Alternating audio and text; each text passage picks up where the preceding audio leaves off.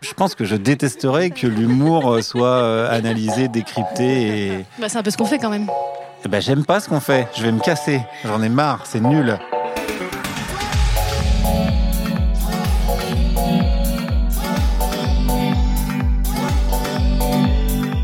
Dans notre société, on hiérarchise les façons de parler, mais aussi les registres. Tous les registres n'ont pas les mêmes valeurs, et dans cette hiérarchie, l'humour a un statut paradoxal. Tout le monde aime bien faire des blagues, plaisanter. Les gens qui ont de l'humour sont appréciés, et quand on liste les qualités d'un ou d'une partenaire potentielle, l'humour revient souvent. L'humour est populaire. Mais tout ce qui est populaire a une valeur ambiguë. On aime l'humour, mais c'est aussi considéré comme un registre un peu bas, un peu trop facile. En littérature, par exemple, depuis Aristote, on distingue la tragédie, qui est censée être le genre euh, noble, codifié, supérieur, et la comédie, un genre plus libre, moins codifié, donc plus suspect. Cette distinction perdure. Par exemple, de nos jours, dire de quelqu'un c'est un guignol ou c'est un rigolo, c'est méprisant. Et dire euh, c'est bon, c'était pour blaguer, ça veut dire ce n'était pas important. Bref, l'humour est vu comme une sous-langue. Bienvenue dans ce nouvel épisode de Parler comme jamais, le podcast qui s'attaque aux clichés sur la langue.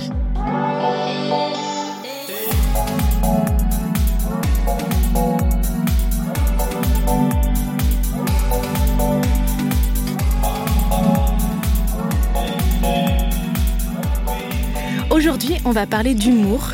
Quelle valeur peut-on donner à l'humour? J'en ai discuté avec Guillaume Meurice, auteur, humoriste et chroniqueur radio, et c'était un entretien, on va dire, animé. Elle va être chiante, elle Non, va non, réagir non, à tout. ça, parce que, genre, c'est son podcast. Non, non, c'est... Ouais, c'est mon podcast, donc je dis ce que je veux.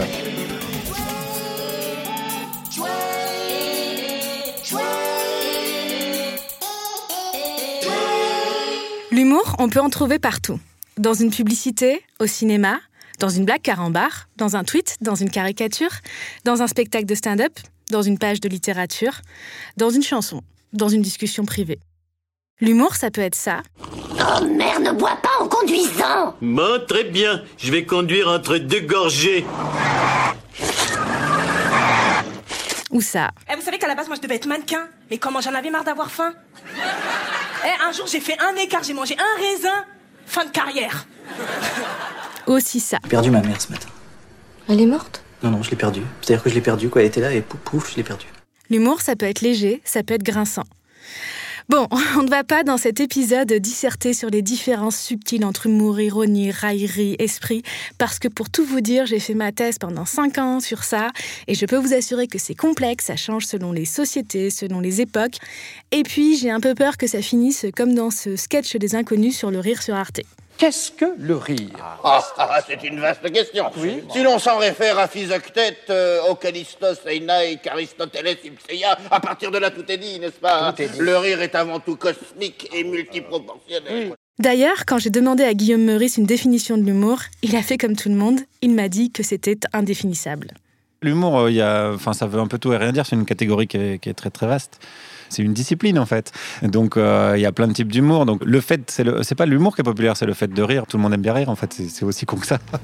Après, on rit pas des mêmes choses. L'humour est souvent considéré comme un sous-genre car il ne serait pas codifié comme peut l'être par exemple une poésie ou un conte. C'est vrai que quand on regarde ou quand on écoute un sketch ou un spectacle, on peut avoir une sorte d'illusion de facilité parce qu'il y a euh, un homme ou une femme qui arrive et qui sort des blagues d'un air très naturel et désinvolte, qui ressemble un peu à notre meilleur ami euh, rigolo, et ça a l'air très spontané. Mais ce n'est pas le cas. Il y a un travail avant pour écrire le texte, pendant pour dire, pour jouer le texte et pour s'adapter aux réactions du public. Faire de l'humour, ça s'apprend. Mais comment? Alors vous allez toujours trouver des conseils dans des articles, dans des manuels. Il y a toujours eu des traités de rhétorique pour bien parler, bien avoir de l'esprit, bien avoir de l'humour. Et on a toujours essayé de lister des techniques. Par exemple, dans un ouvrage sur le mot d'esprit, Freud essaye de lister ces techniques de l'humour. Il nous donne des exemples, le double sens, la figuration par le contraire, la figuration par quelque chose d'apparenté, la condensation de deux mots avec formation d'un mot substitut. Pour expliquer cette dernière technique, l'exemple que donne Freud, c'est le mot familionnaire, c'est-à-dire un mot substitut formé avec la condensation de deux mots, le mot familier et le mot millionnaire. Dans une phrase, il avait une attitude très familionnaire, c'est-à-dire l'attitude familière que peut se permettre un millionnaire. Et si vous ne trouvez pas ça drôle, désolé, ce n'est pas mon exemple, c'est celui de Freud. Bon, d'accord, il y a des règles, mais est-ce que l'humour se réduit vraiment à ces règles comme une recette? Comment est-ce qu'on se forme au métier d'humoriste? Est-ce que c'est en apprenant des règles? En fait, la formation première, c'est souvent par le théâtre, par les arts de la scène. Mais les mots d'humoriste et de comédien ou de comédienne n'ont pas la même connotation dans le langage commun. On va souvent attacher plus de valeur au terme de comédien ou d'acteur, d'actrice qu'au terme d'humoriste. J'ai donc demandé à Guillaume Meurice si, selon lui, cette distinction entre acteur et comédien avait vraiment un sens. Le stand-up est pas mal décrié parce que tu t'as toujours le truc des, des, vrais comédiens qui font des personnages, qui vont dire bah oui, mais c'est pas vraiment du jeu, ils viennent juste dire des blagues. Moi, je suis pas d'accord avec ça. Et en plus, je trouve que c'est une discipline qui est très difficile quand même. Mais moi, j'ai fait le cours Florent et j'avais un prof, notamment en deuxième année, qui s'appelle Julien Kozelek, qui détestait le, one-man show, par exemple. Et qui m'aimait beaucoup et qui m'a toujours dit euh, Je sais très bien que ton rêve, c'est pas tellement de faire, euh, de jouer Andromaque, dans Andromaque en tout cas, enfin, ni Andromaque tout court d'ailleurs. Euh, mais, mais travaille sérieusement ce que je te donne à travailler, ça te servira pour ce que tu veux faire. Bah, du coup, ça m'intéresse en quoi ta formation d'acteur, sur, peut-être sur des textes classiques qui n'ont pas grand-chose à voir avec l'humour, ça t'a servi pour euh, ta pratique d'humoriste? Plusieurs choses. D'abord, euh, j'avais jamais fait de théâtre avant de faire le cours Florent. Donc je suis arrivé à Paris un peu sec là-dessus. Donc bon, bah il y a tout un une chose de mise en confiance qui est de l'ordre de la mise en confiance sur un plateau, être regardé par des gens alors que tu fais des trucs, ce qui est quand même pas très naturel. Et après, si on veut vraiment rentrer dans le jeu d'acteur et la comédie euh, en elle-même, la rigueur, par exemple. En fait, la comédie, c'est du rythme beaucoup. Et tu peux avoir des soirs où tu dis pas les phrases de la même façon, et il y a des phrases où ça fait moins marrer ou plus marrer. Alors après, le piège, c'est de considérer ça comme une science et de dire putain, si je dis exactement avec le même truc, là, je crois que j'ai trouvé la bonne formule, si je le répète, etc. Et ça, c'est pas toujours vrai non plus, parce qu'il euh, y a quand même, mine de rien, c'est pas que du rythme, mais c'est beaucoup de rythme. Donc il y a l'intention, il y a plein de choses. Enfin, si vraiment je devais retenir quelque chose, c'est la rigueur, ouais. Quand on fait de l'humour son métier, on se forme à écrire, à jouer, mais aussi à interagir avec le public, à composer avec ses réactions. Comment un comique, un humoriste fait quand il y a des gros bides pour continuer à enchaîner? Enfin, bah, Est-ce qu'il y a des stratégies de rattrapage? Oui. Est-ce que tu pleures dans ta tête? Enfin, Qu'est-ce qui se passe quoi?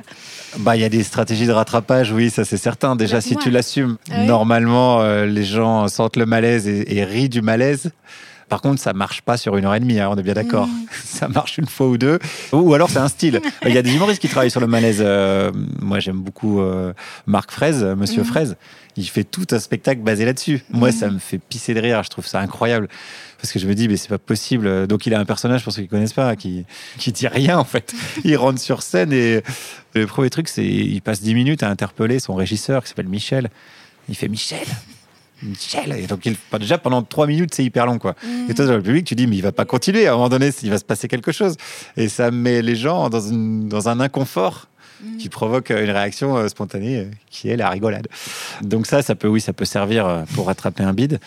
Euh, après, toi, qu'est-ce qui se passe dans ta tête? Ben, Un des proches, il disait que c'était la solitude euh, ultime, euh, la solitude absolue, le, bide. C'est assez intéressant comme sensation parce que quand tu fais une blague, c'est un peu comme si tu fais un cadeau, quoi. Tu dis, hey, je vais vous faire rigoler, regardez, j'ai préparé ça, tu vois. Et puis on dit non, c'est moche. en fait, les gens, les gens, tu dis, oh, la merde. Et c'est assez violent, entre guillemets, quoi. Mais en tout cas, c'est assez intense. Même une salle qui rit ou ton spectacle qui marche, c'est assez intense quand même, ce que, ça, procure comme sensation. C'est assez chouette. Je suis pas euh, là pour le, le plaisir. Et non, c'est mon travail. Et oui. Je travaille le, plus possible pour gagner le plus d'argent. Hein, je serais bien content. Si j'ai envie d'acheter un produit, tiens, tiens, moi je l'achète. Écrire des blagues, des sketchs peut vouloir dire obéir à des techniques comme dans tout art. Mais on peut aussi décider de s'en émanciper, de les transgresser. Je crois pas, non, je crois pas qu'il y ait des moments où il faut faire quelque chose, ça c'est sûr et certain. Bah, T'as quand même une régularité, genre les calembours en fin de chronique par exemple. J'aime bien finir par euh, un truc qui, est un peu de l'ordre de la moralité, quoi. Moralité, mmh. ta, ta, ta, ta, Voilà, ça j'aime bien avoir cette petite phrase de fin. J'aime bien avoir une intro où je pose bien la situation, j'explique où je vais, euh, de quoi je vais parler et pourquoi j'en parle. Ah, Il faut quand même un cadre, en fait, il faut un support euh, pour que les gens y te suivent. Quoi. Mm. Si tu commences à faire que des blagues, euh, c'est plus compliqué. Après, sur l'écriture d'une phrase ou d'une punchline, euh, il y a des règles, en fait. Il y a des gens qui ont écrit sur des trucs, mais à chaque fois que j'ai lu, j'ai toujours trouvé ça con. moi. Le fameux truc, c'est la règle de 3 C'est quoi? Ta blague, faut qu'elle soit en troisième position. Quoi, tu donnes Mm. des exemples. Donc il y a ci, il y a ça, et là, là, là. Et oui, bah des fois oui, mais des fois si tu en mets quatre, c'est marrant. Des fois si tu mets la blague en deux et trois, c'est marrant. C'est un peu comme les, les gens qui t'expliquent comment écrire un scénar. Quoi. Moi, je trouve ça toujours un peu triste en fait. Parce que c'est codifié à l'avance et donc t'as pas Bah de- ouais. d'espèce de liberté. ouais. Bah en fait, tu fais pas ça pour ça. Enfin, je sais pas, moi je fais pas ça pour ça. Je crois que c'est Alexandre Astier qui disait faire quelque chose qui est singulier comme ça, euh, écrire tout seul, parce que lui il fait tout tout seul, même la musique et tout. Il disait ça donne quelque chose euh, certainement avec plein de défauts, mais très très signé. Alors, qu'est-ce qui donne sa valeur artistique à l'humour? Ça peut être le caractère très maîtrisé, très léché d'un spectacle. Ça peut être l'originalité, le style de l'humoriste. Mais la particularité de l'humour par rapport à d'autres paroles, à d'autres arts, c'est peut-être que sa qualité est immédiatement sanctionnée par la réaction du public.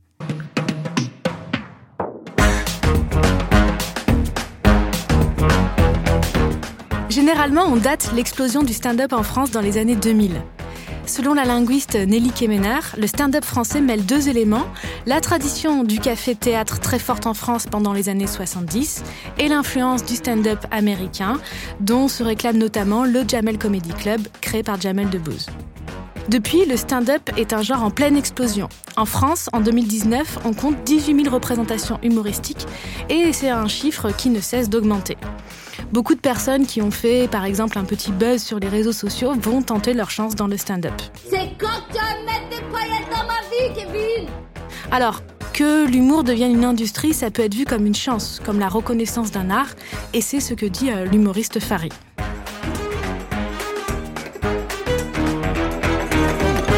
Quand on parle de Jason Brokers, de Roman Fressinet, euh, de Kian, de toi, de Panayotis, a- on a l'impression qu'il y a une nouvelle génération. Et le point commun entre vous tous, c'est que vous avez mis du temps à être attaché à personne. On faisait la dernière fois le, le rapprochement entre l'arrivée de la culture hip-hop Ouais, ce que j'allais et, du stand-up. Avant, il y avait euh, le groupe produit par Joe Star, le groupe produit Ouais. par Cool Chain, le groupe produit par IAM. Et puis maintenant, c'est des mecs qui sont produits par personne à part eux. Je, je crois qu'on est en train de vivre euh, là en ce moment, genre euh, l'arrivée du rap euh, sur Skyrock. On commence à prendre au sérieux le stand-up et à le voir comme un art à part entière et puis à le sortir de la case dans laquelle on l'avait mis. Et aussi parce que, euh, ouais, nous on avance dans, dans, notre, dans notre art, quoi. C'est ce changement de dimension et les enjeux économiques qui l'accompagnent qui ont mis au jour les dimensions plus sombres de l'humour, notamment le plagiat, le vol de blagues. Des humoristes connus comme Gad Elmaleh ou Thomas Sisley ont été épinglés sur un compte YouTube anonyme, Copy Comique, qui a mis en parallèle des sketchs dits par des artistes anglophones puis copiés par des francophones. Bon, le vol, c'est bon, voilà, euh, Gad Elmaleh ou, ou Thomas Sisley, euh, c'est vraiment des gens qui sont arrivés euh, même avant YouTube et ils savaient pas que ça allait ressortir euh, à un moment donné de leur carrière. Ouais. Ça, Mhm. ils, se- ils se doutaient pas. C'est vrai que Thomas Sisley, c'est vraiment, euh, c'est même à la mimique près, quoi. C'est même assez impressionnant. Finalement, c'est un vrai travail. C'est un bon de- imitateur. Ouais, euh, c'est ça en fait. Women get uh, close to orgasms. Guys don't.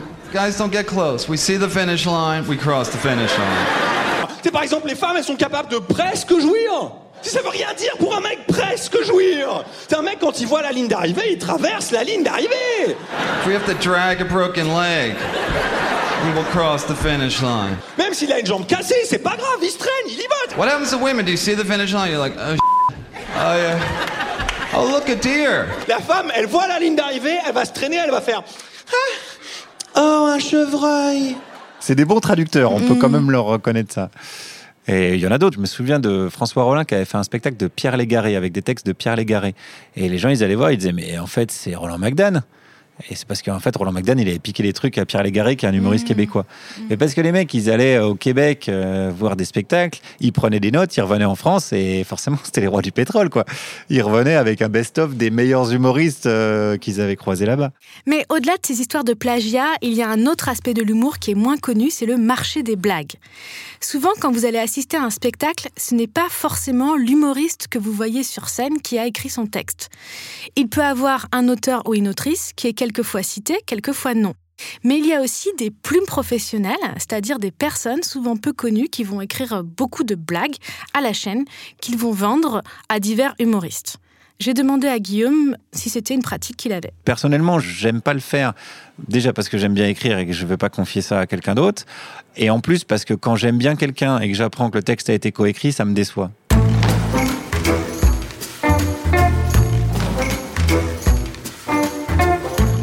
Début de cet épisode qu'on faisait généralement une hiérarchie entre parler sérieux et parler humoristique non sérieux. Mais puisqu'on aime bien les hiérarchies, on a aussi tendance à hiérarchiser les types d'humour entre eux. Un humour qui serait complexe, spirituel, recherché, et un humour plus facile, qui aurait du sens, notamment un sens politique, contre un humour gratuit.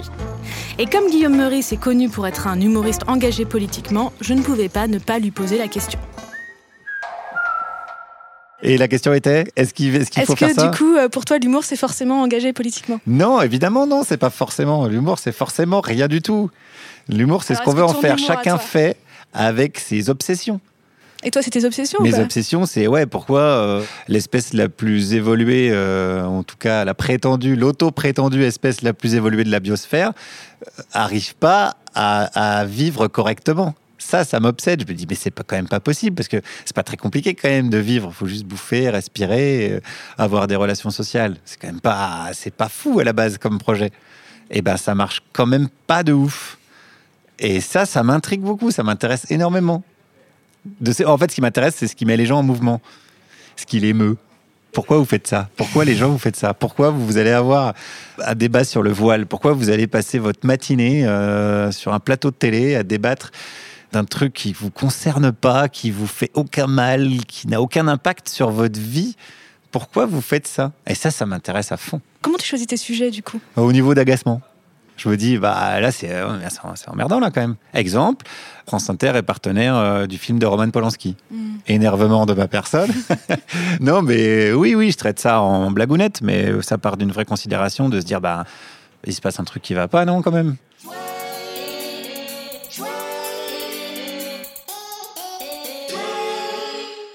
Faut-il séparer l'homme de l'artiste? C'est une vaste question qui en appelle d'autres.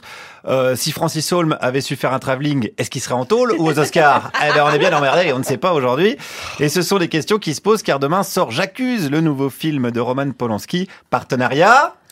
France Inter On aime les violeurs en série, on vous en parle. Hein, c'est vrai qu'on fait des émissions citoyennes, mais si Marc Dutroux faisait de la danse contemporaine, eh ben on serait là pour le soutenir, on t'oublie pas gros.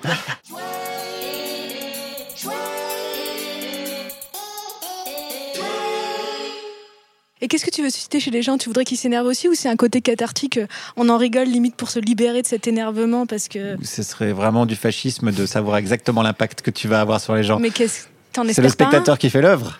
T'en espères pas c'est un podcast où on peut placer des citations euh, de Marcel Duchamp. Ça, c'est bien. C'est pas tous les jours.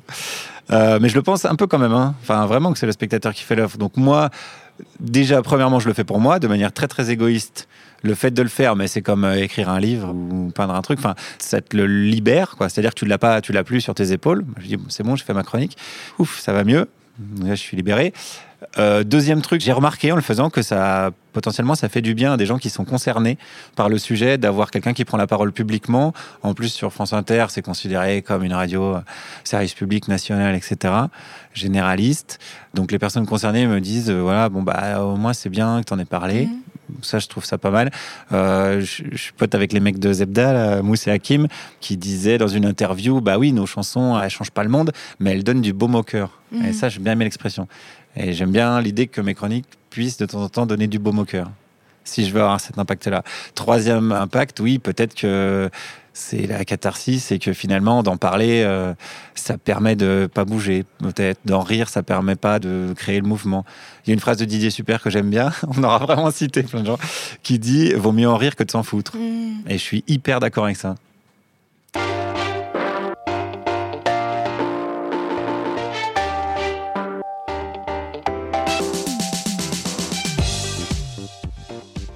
Le problème, quand on parle d'humour engagé, d'humour subversif, c'est qu'on peut toujours en voir les limites. C'est l'ambiguïté du rôle du bouffon du roi, rôle que Guillaume Meurice avait d'ailleurs abordé dans une de ses chroniques. Voilà, bon, bah, il a pas envie que ça soit moi le roi, si vous voulez je vous dise? Et je vais vous dire, moi non plus, j'ai pas envie de l'être le roi, je préfère nettement rester le bouffon. Le bouffon, qu'est-ce que c'est? Qui c'est? C'est celui qui, dans un cadre bien délimité, a un statut spécifique, une parole spécifique, qui lui permet d'aller dire en face ces quatre vérités aux puissants. Alors les puissants, avant, c'était le roi et les nobles de la cour. Maintenant, ça pourrait être les personnalités politiques, les grands patrons par exemple.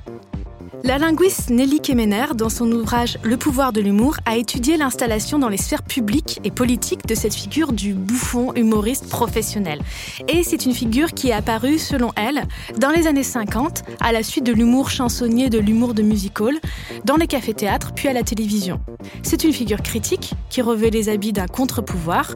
On pense bien sûr à Coluche. Et pour revenir à Guillaume Meurice, on peut penser au Rend l'argent qu'il avait sorti avec Charline Bonnenecker face à François Fillon. L'humour politique existe depuis longtemps. Mais est-ce qu'il est efficace ou est-ce qu'il sert d'exutoire, de soupape de sécurité pour que le système continue à fonctionner? Là, c'est la question de est-ce qu'on est, est-ce que les humoristes sont la soupape de la société? Peut-être. Tu veux qu'on fasse grève? Peut-être si tous les humoristes ils font grève euh, pendant deux mois, euh, la société elle craque. Je sais pas si on a ce pouvoir-là. J'en sais, en vrai, je sais pas. J'en sais rien du tout. Pour l'instant, je considère que je me sens plus utile entre guillemets en le faisant qu'en le faisant pas.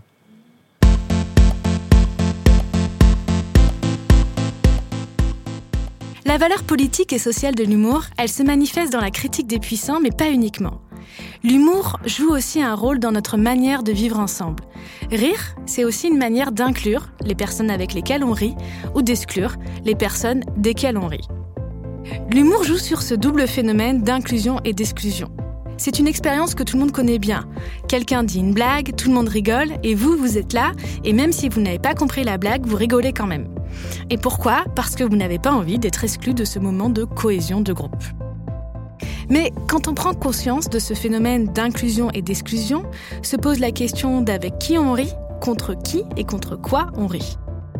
Parce que l'exclusion peut s'accompagner de discrimination.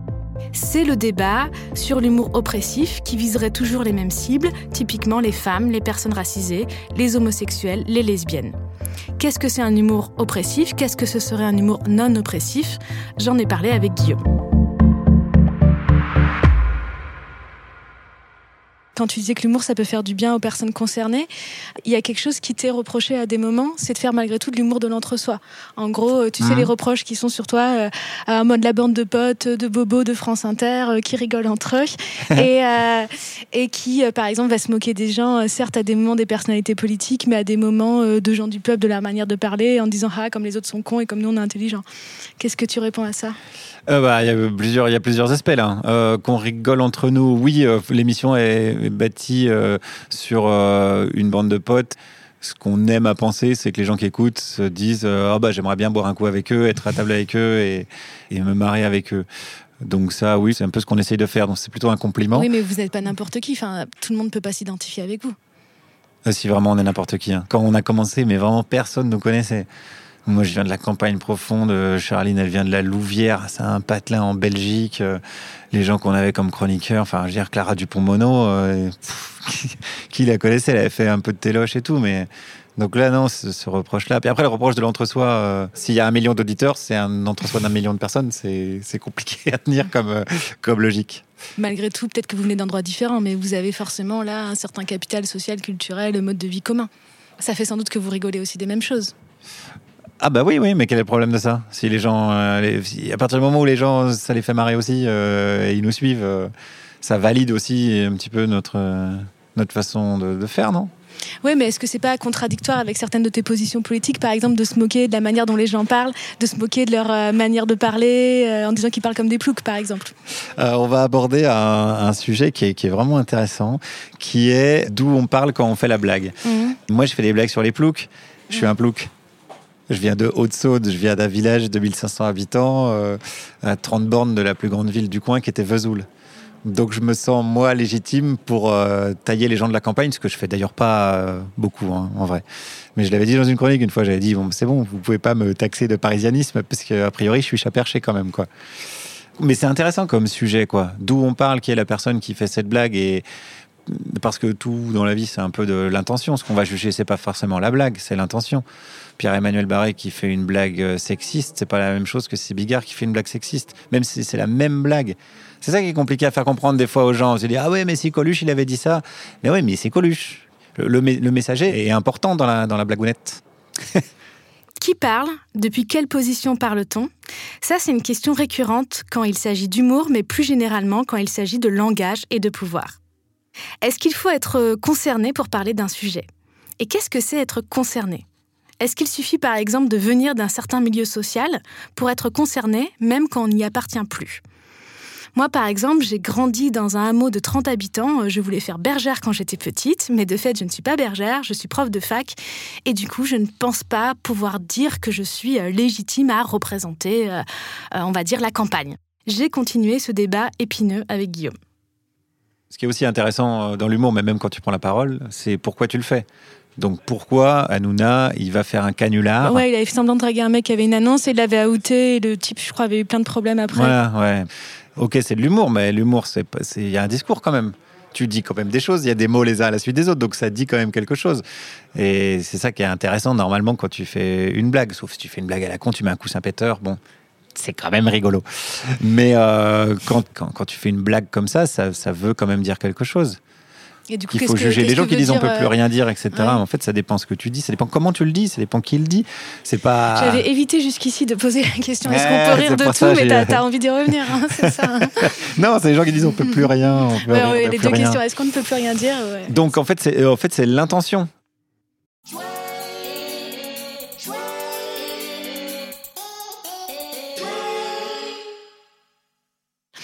Je voulais te poser la question euh, du genre, euh, en sociolinguistique par exemple, c'est un truc qu'on étudie, que dans les éducations genrées qu'on peut donner par rapport au langage, on va beaucoup plus apprendre aux filles à valoriser chez les filles le rire, mais pas n'importe quel rire, le petit rire d'accompagnement, genre.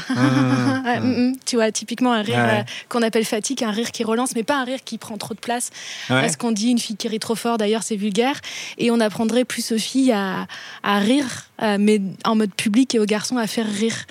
Et ça expliquerait le fait qu'il y a quand même beaucoup d'humoristes hommes et qu'il y a quand même Ouais, beaucoup de clichés sur le fait euh, les filles ne sont pas drôles, par exemple. Alors, qu'est-ce que t'en penses? Bon, là, c'est quand même en train d'être démonté ce cliché, parce qu'il y a de plus en plus de filles qui montent sur scène et qui prouvent que c'est de la merde, en fait, ça ne tient pas. C'est encore une fois lié au fait que de toute façon, si c'est drôle, c'est drôle. Que ce soit une fille ou un mec, ça, c'est pas opérant, en fait, comme euh, concept. C'est pas ça qui va dans ta tête euh, te faire rire ou pas. En revanche, même- en revanche, la Elia Véron, je n'ai pas terminé. Le processus qui a fait qu'il y ait peu de filles sur scène, Là, pour le coup, c'est un déterminisme social qui fait que les filles osaient pas monter sur scène ou se disaient c'est pas ma place parce que ce que tu viens de dire avant, ça, j'en suis convaincu. À cause de l'éducation. Mais Bien quand même, sûr. moi, j'ai l'impression que euh, c'est pas aussi simple que ça. C'est peut-être en train de changer.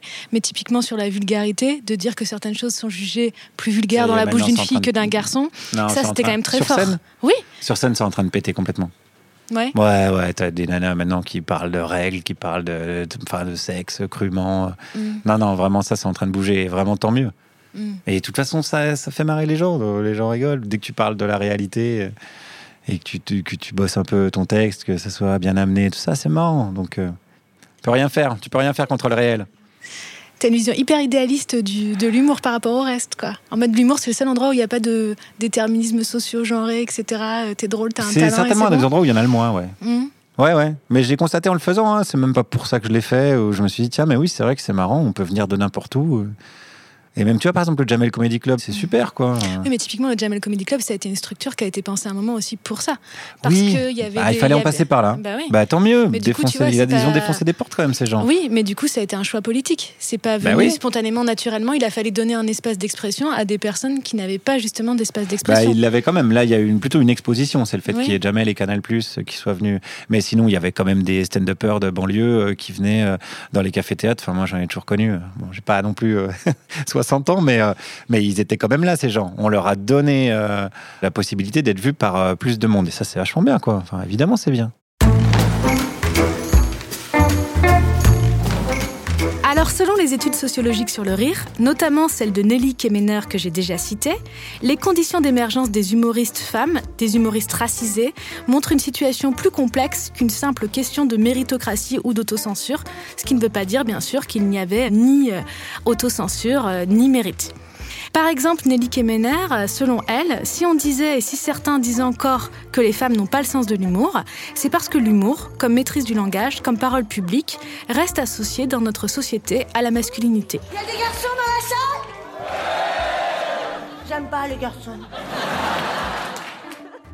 Nelly Kemener a montré comment des humoristes femmes ont mis du temps à émerger parce qu'elles subissaient des critiques spécifiquement liées à leur genre. Par exemple, Josiane Balasco a été beaucoup critiquée pour sa corpulence, qui ne correspondait pas aux standards de la féminité, alors que ça n'a jamais été un problème pour Coluche. Certes, les choses changent. Des humoristes comme Florence Foresti, Shirley Soignon déconstruisent ces stéréotypes liés à la féminité. Mais il y a toujours bien plus d'hommes que de femmes parmi les humoristes, comme il y a toujours plus d'hommes que de femmes en général parmi les intermittentes et intermittents du spectacle. C'était 35% d'hommes parmi ces intermittentes et intermittents en 2017.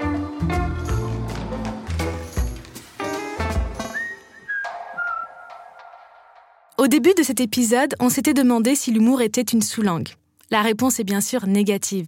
L'humour est une langue très particulière et très riche, qui est verbale, mais qui est aussi physique, qui se tisse dans l'interaction entre un locuteur ou une locutrice et son public. L'humour peut avoir une valeur littéraire, artistique, une valeur affective, sociale, politique, mais il a aussi, et de plus en plus, une valeur économique.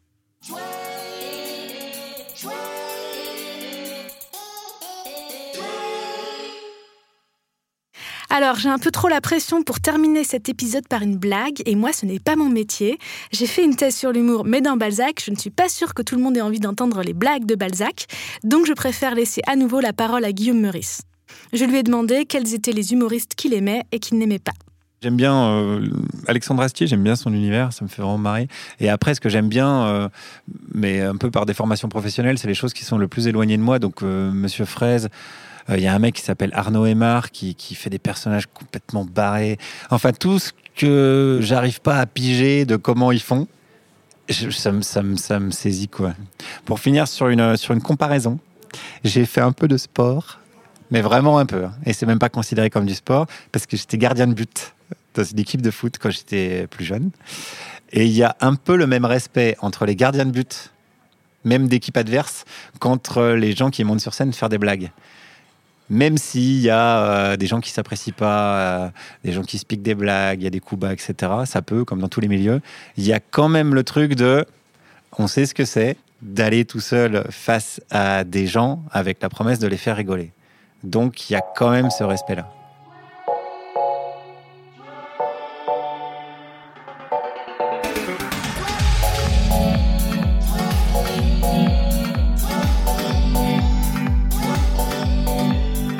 C'était le troisième épisode de Parler comme jamais. Parler comme jamais est un programme de Binge Audio réalisé en partenariat avec la Délégation générale à la langue française et aux langues de France, produit par Diane Jean qui fait un travail infini pour m'accompagner chaque fois et que je remercie tout aussi infiniment. Il est aussi produit par Camille Régache, enregistré par Jules Cro qui a été très patient quand il s'agit d'enregistrer avec Guillaume Meurice, merci. Réalisé par Victor Dubin qui a été très patient avec moi, merci. Alors, si vous avez des artistes, des humoristes à me recommander, n'hésitez pas. Moi, je me permets de vous recommander le podcast humoristique sur Binge Audio À bientôt de te revoir, animé par Sophie-Marie Laroui. La série de Programme B sur le stand-up, qui s'appelle Bande de rigolos et qui est réalisée par Anouk Perry, présenté par Thomas Rozek. Et le podcast du Chip, avec l'humoriste Fadili Camara, qui s'appelle Fadili Camara dans le Turfu. C'est sur le Chip Podcast.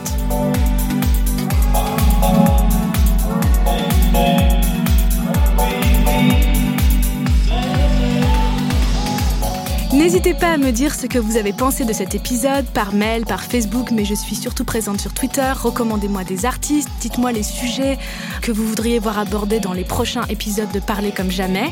N'hésitez pas à me faire des retours, à vous abonner à ce podcast et à me donner plein d'étoiles. Merci beaucoup pour votre écoute et je vous retrouve le mois prochain.